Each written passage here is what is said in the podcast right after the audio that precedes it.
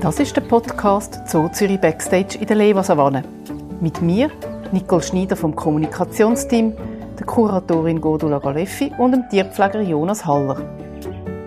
In dieser Folge lernen wir den neuen Nashornbullen Kimba kennen, hören unsere Schmatzmaul und erfahren, warum es noch gar nicht sicher ist, dass er bei uns Vater wird. Er ist wirklich eben sehr ruhig, genau da. Da tut er den Retourgang rein und muss da nicht den grossen Macho raushängen. Und zum Schluss haben wir sogar noch einen Überraschungsgast aus Ruanda.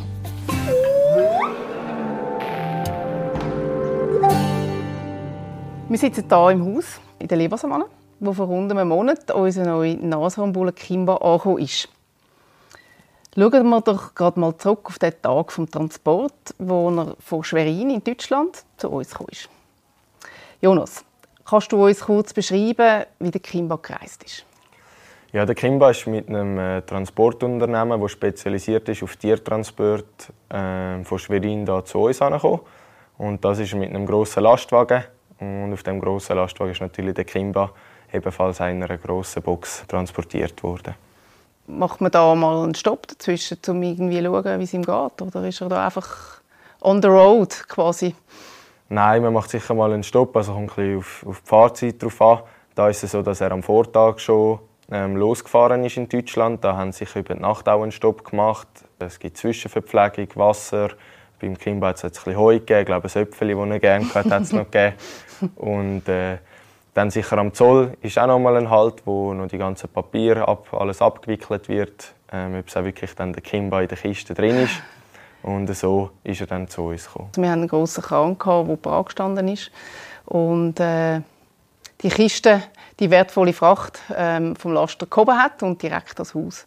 Und kurz bevor er am Haus war, war eigentlich der Moment, wo wir die Türen haben können auftun konnten. Da ist ja wie doppelt gesichert, dass er nicht gerade raus, raus spaziert. Aber äh, da hast du ihn eigentlich das erste Mal gesehen, oder?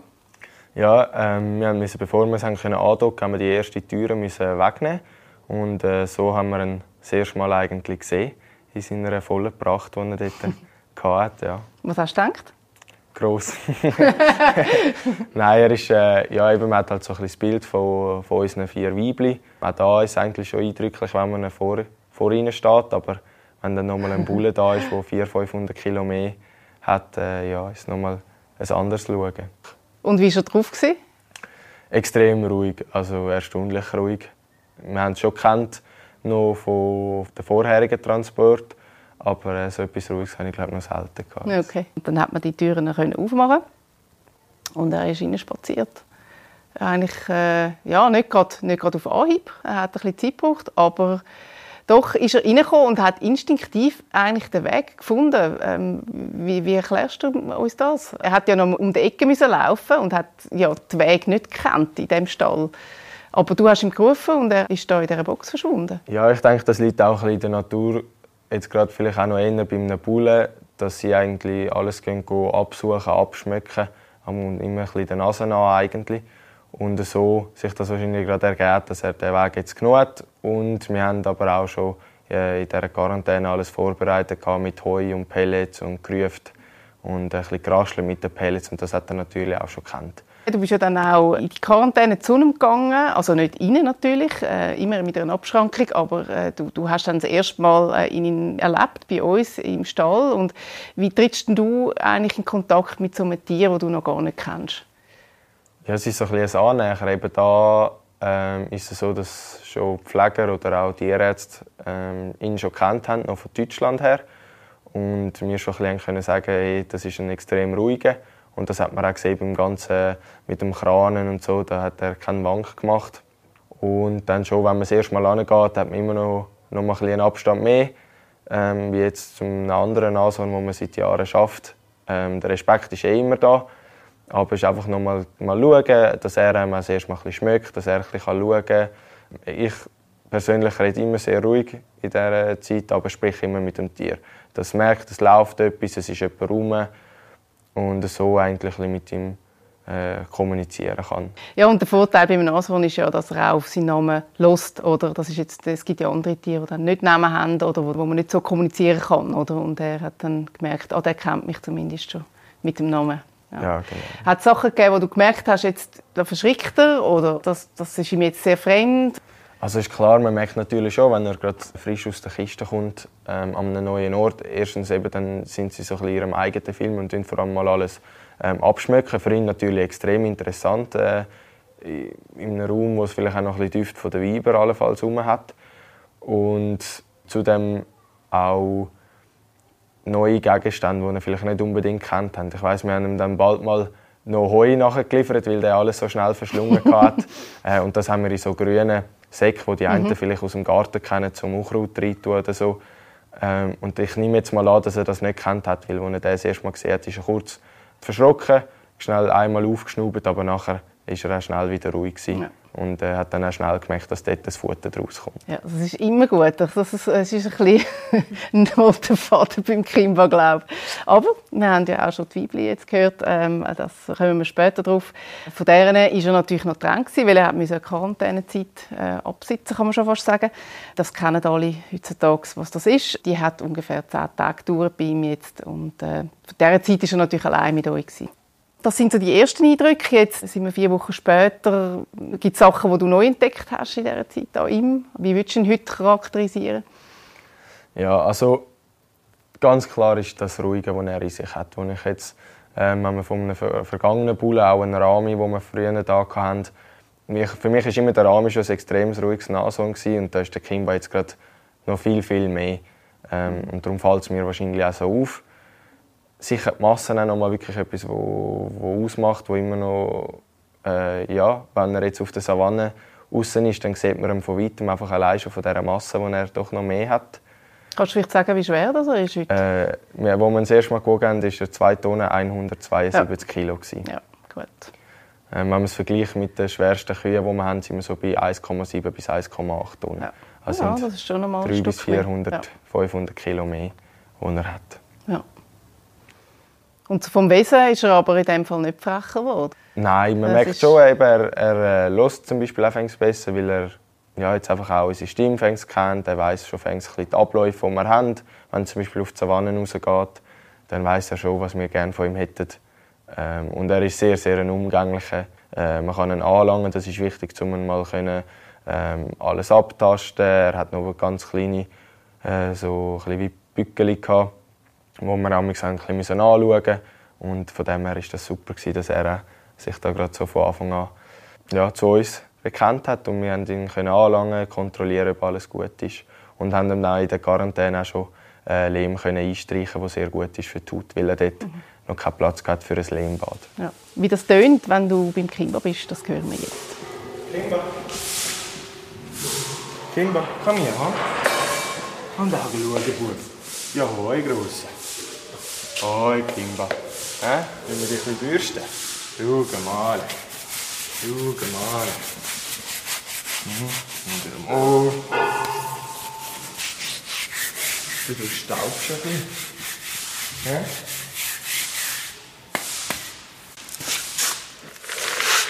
Komm mal schauen.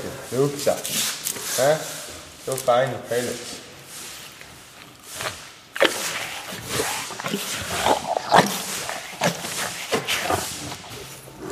Jetzt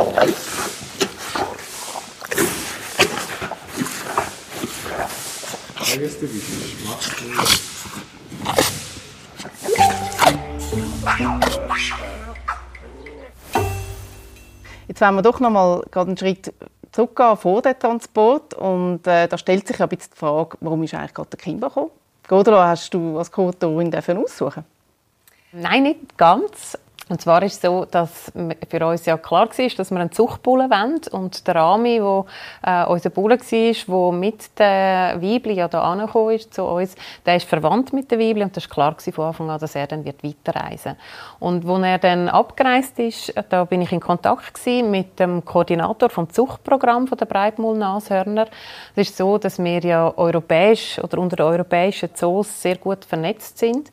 Und da gibt es für viele bedrohte Arten gibt's Zucht Zuchtprogramm, wo man sehr gezielt tut Tiere auch zusammenführen, möglichst weit auseinanderverwandte oder unverwandte Tiere äh, zusammenführen. Und da braucht es jemanden, der da ein bisschen die Übersicht hat. Äh, wo leben welche Tiere, in welchem Zoo und welche sind ein guter Match, sozusagen. Mhm. Also welche ähm, passen gut zueinander, auf einer genetischen Ebene angeschaut.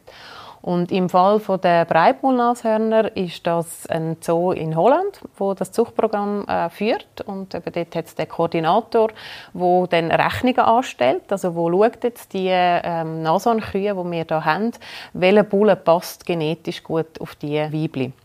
Und da gibt es dann meistens auch eine, eine Auswahl, also es gibt verschiedene und es kommt auch immer noch ein bisschen darauf an, wo sind die, also in welchem Teil von Europa vielleicht oder auch in welcher Situation sind die vielleicht die Bullen noch immer, wo, wo sie eigentlich noch sollen bleiben Und in dem Fall jetzt da ist der Kimba ähm, in, die, in die Auswahl gekommen. Ähm, weil er in, in Schwerin jetzt ein paar Jahre war und weil er jetzt noch an ein anderes Ort gehen und wir haben den dann vorgeschlagen bekommen. Also der Koordinator macht einen, Vorschlag und da hat man auch Mitspracherecht als Zoo dann. Aber es ist nicht einfach ein Wunschkonzert, weil sonst würden die Zoos vielleicht etwas ganz anderes auswählen, als was dann eben für die Population ähm, gut ist. Und darum ähm, diskutiert man das miteinander und, und entscheidet dann so. Ja. Also das zeigt auch schon ein bisschen, dass gerade Bullen äh, ein bisschen Nomaden sind, oder? Also äh, er ist offenbar in Schwerin schon und ist jetzt bei uns. Er ist aber in England geboren, habe ich gelesen, und wir sind schon seine vierte Station.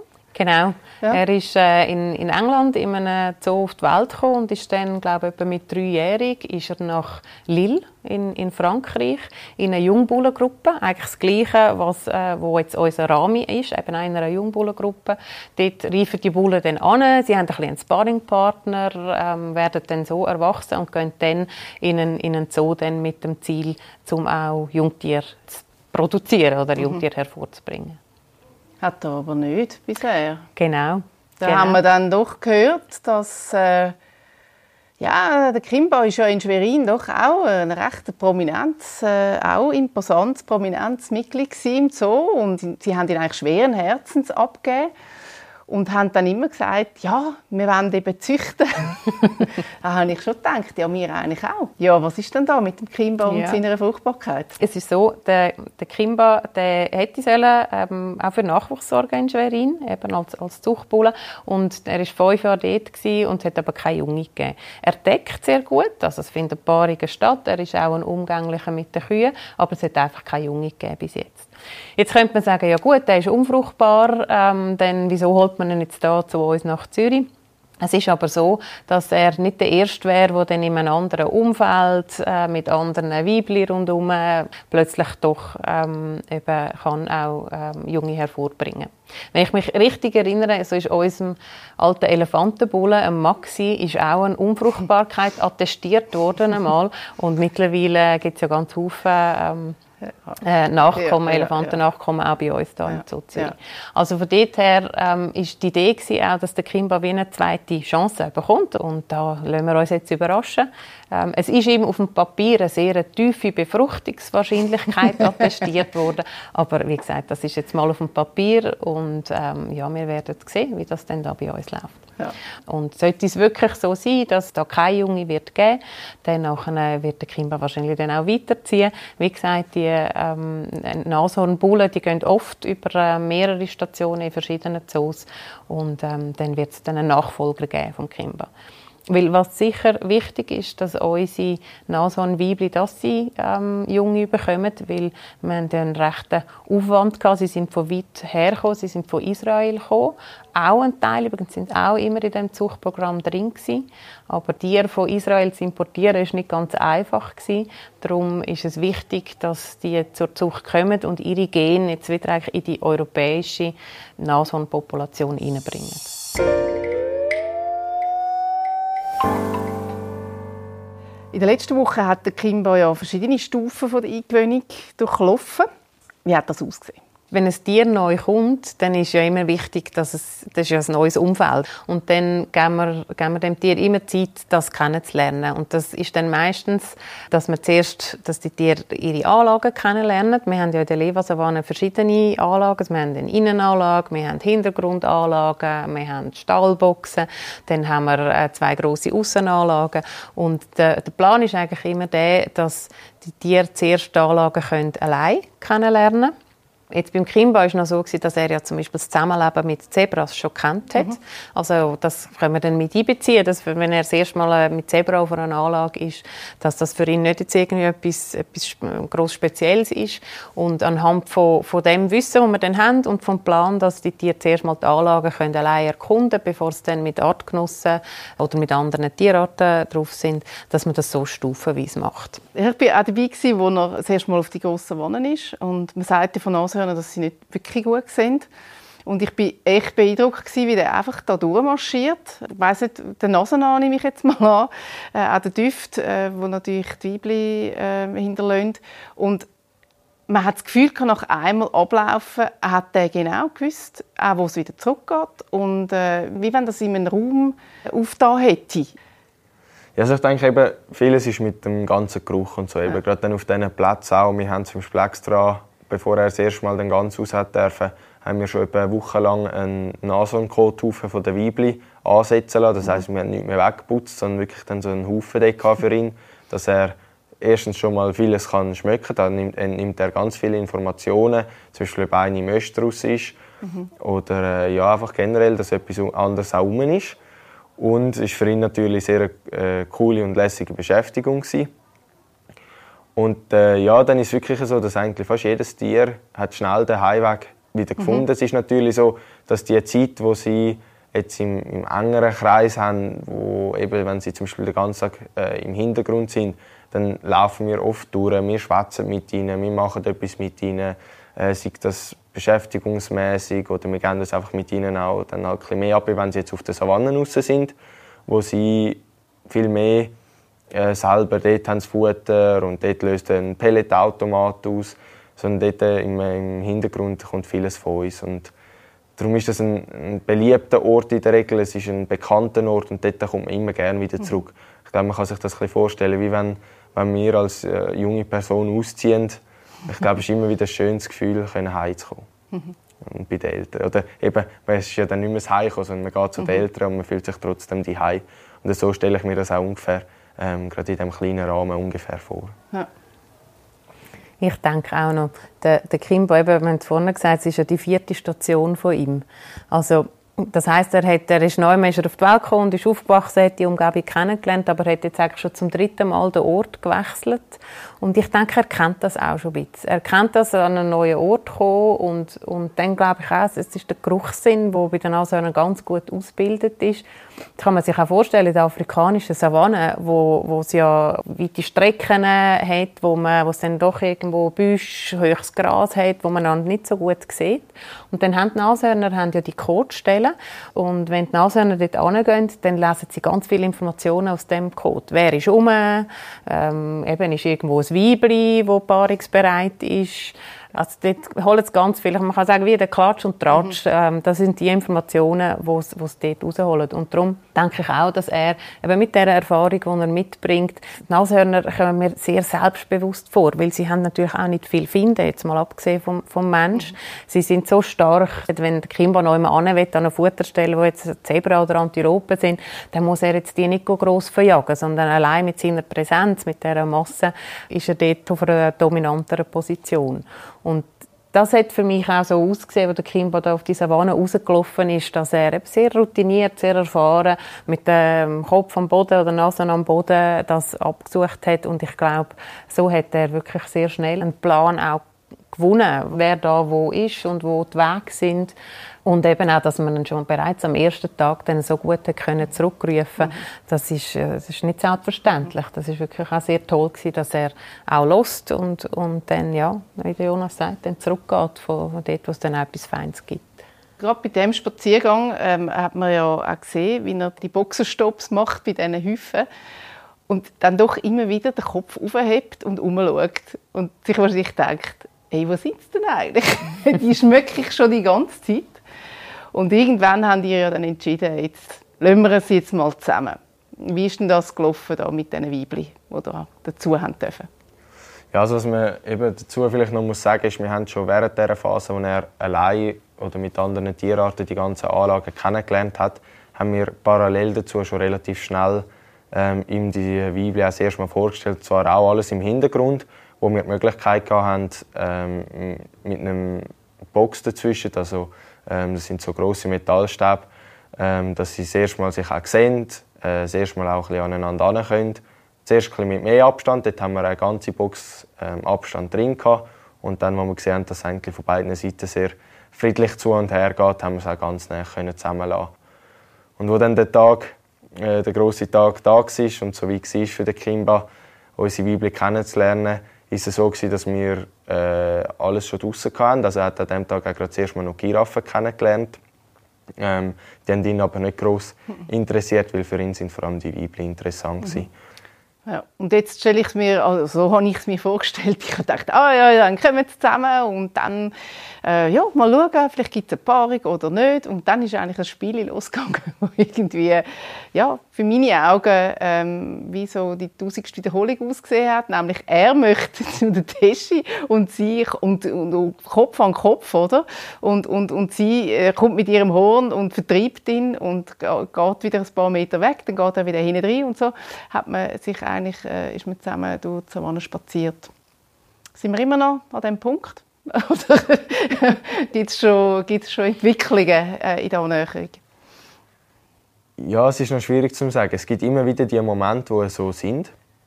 Man muss aber sagen, dass auch die Weibchen sehr interessiert an ihm sind. Also gerade auch ein Teschi, auch wenn sie ihn immer ein bisschen wegjagt oder, oder immer ein bisschen hinterher geht, trotzdem immer egal, wo er angeht, läuft sie eigentlich hinterher Aha. mit der Schwester zusammen.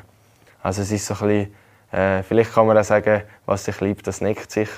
Ähm, ja, es ist wirklich ja. so ein, bisschen ein, ein Gegenseitig. Er ist wirklich eben sehr ruhig, genau da. Da tut er den Retourgang rein ja. und äh, muss da nicht den grossen Macho raushängen und äh, sucht das Weite. Aber eben, sie können es dann auch nicht sein und gehen wieder schauen, was er jetzt da genau ja. macht. Jetzt hören wir gerade mal, wie das tönt, wenn der Kimbad, Teschi und Talatini in der Nachbarsbox begrüßt. Ja, fein. Raus, hè?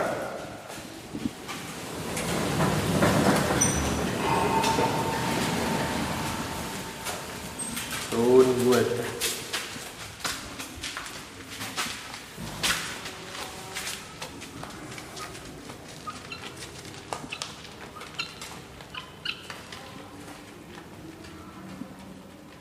Ist gut, kannst Testitine schicken.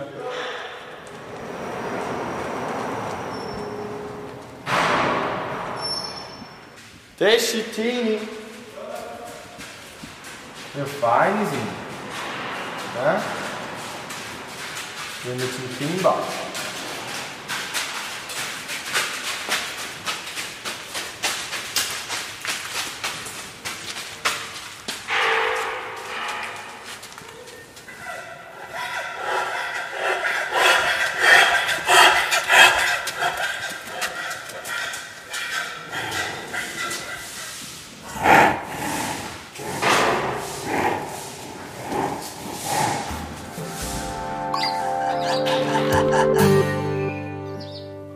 habe ich euch etwas mitgebracht.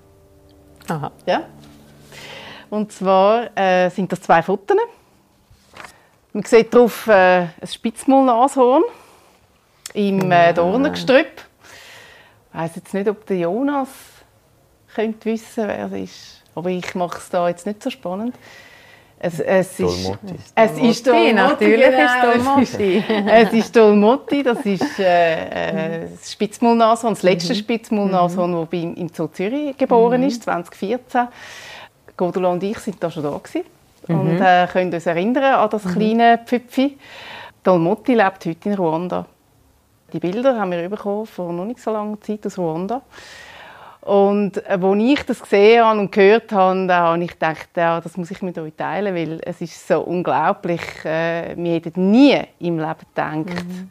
dass Dalmoti eines Tages in der Natur wieder lebt. Man muss sagen, natürlich lebt sie im Reservat, aber das ist die heutige Natur äh, von, von Nashörnern in Afrika. Da gibt es nicht viel anderes als einen geschützten Bereich. Und Dalmoti trägt in Rwanda wieder dazu bei, dass sie sich können fortpflanzen können. Ja, das macht das mit dir, Godula? Ja, ich finde es ein sehr schönes Bild. Ähm, wie du gesagt hast, Dolmotti steht so als Weihnachtsgeschenk ähm, gerade Ende Dezember in 2014 auf die Welt gekommen.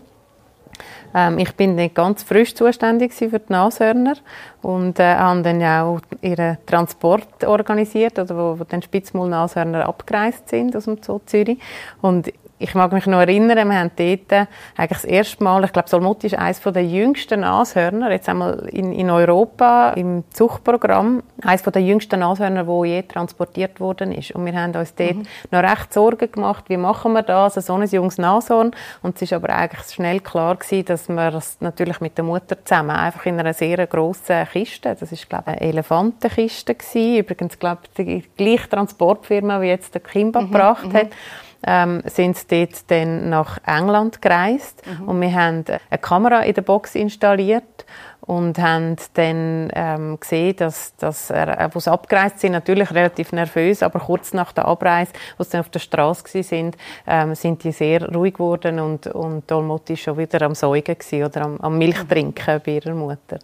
Und ja, das ist das Letzte, was wir, was wir von ihr gesehen haben. Und dann irgendwann aus dem Zuchtprogramm raus die Information, dass ich glaube, es sind fünf Nashörner gewesen, genau. die jetzt nach Ruanda ja. sind ja. und dass Dolmotti da eins ähm, davon ist und ja, super toll, die Bilder jetzt zu sehen und ja, hoffen wir, äh, sie ja, lebt dort ganz lange. Ich muss ja sagen, es, ist, es ist einer von der, von der sehr glücklichen Fälle, oder? Dass, man, dass man so ein Tier kann erfolgreich auswildern kann. Das ist äh, alles andere als selbstverständlich. Und ich glaube, es wäre jetzt vermessen zu sagen, wir können das mit allen Tierarten und mit jedem mhm. Tier, ähm, auch mit Nashörnern ist es manchmal sehr schwierig.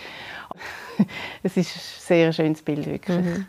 Gibt es dann auch Pläne mit unseren Breitmaulnashörnern? Oder, oder, oder Plan ist jetzt vielleicht übertrieben, aber könntest du dir vorstellen, dass wir das auch mit unseren aus Schindis und Co.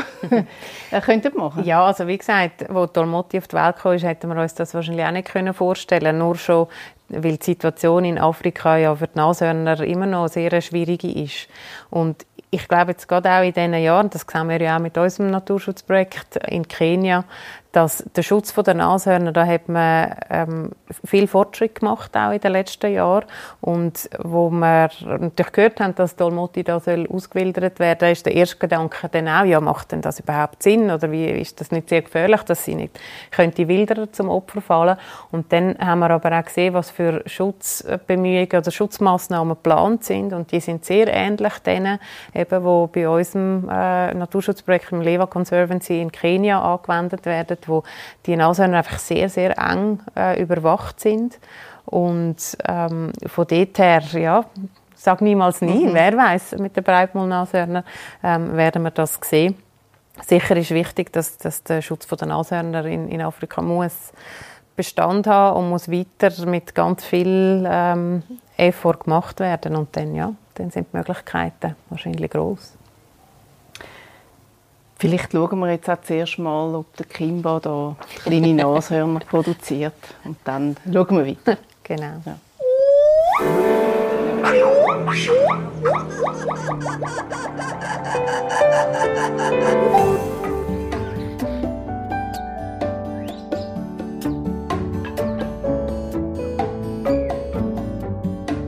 Alle Folgen zu der Lebersavanne findet ihr auf unserer Webseite zoo.ch-podcast.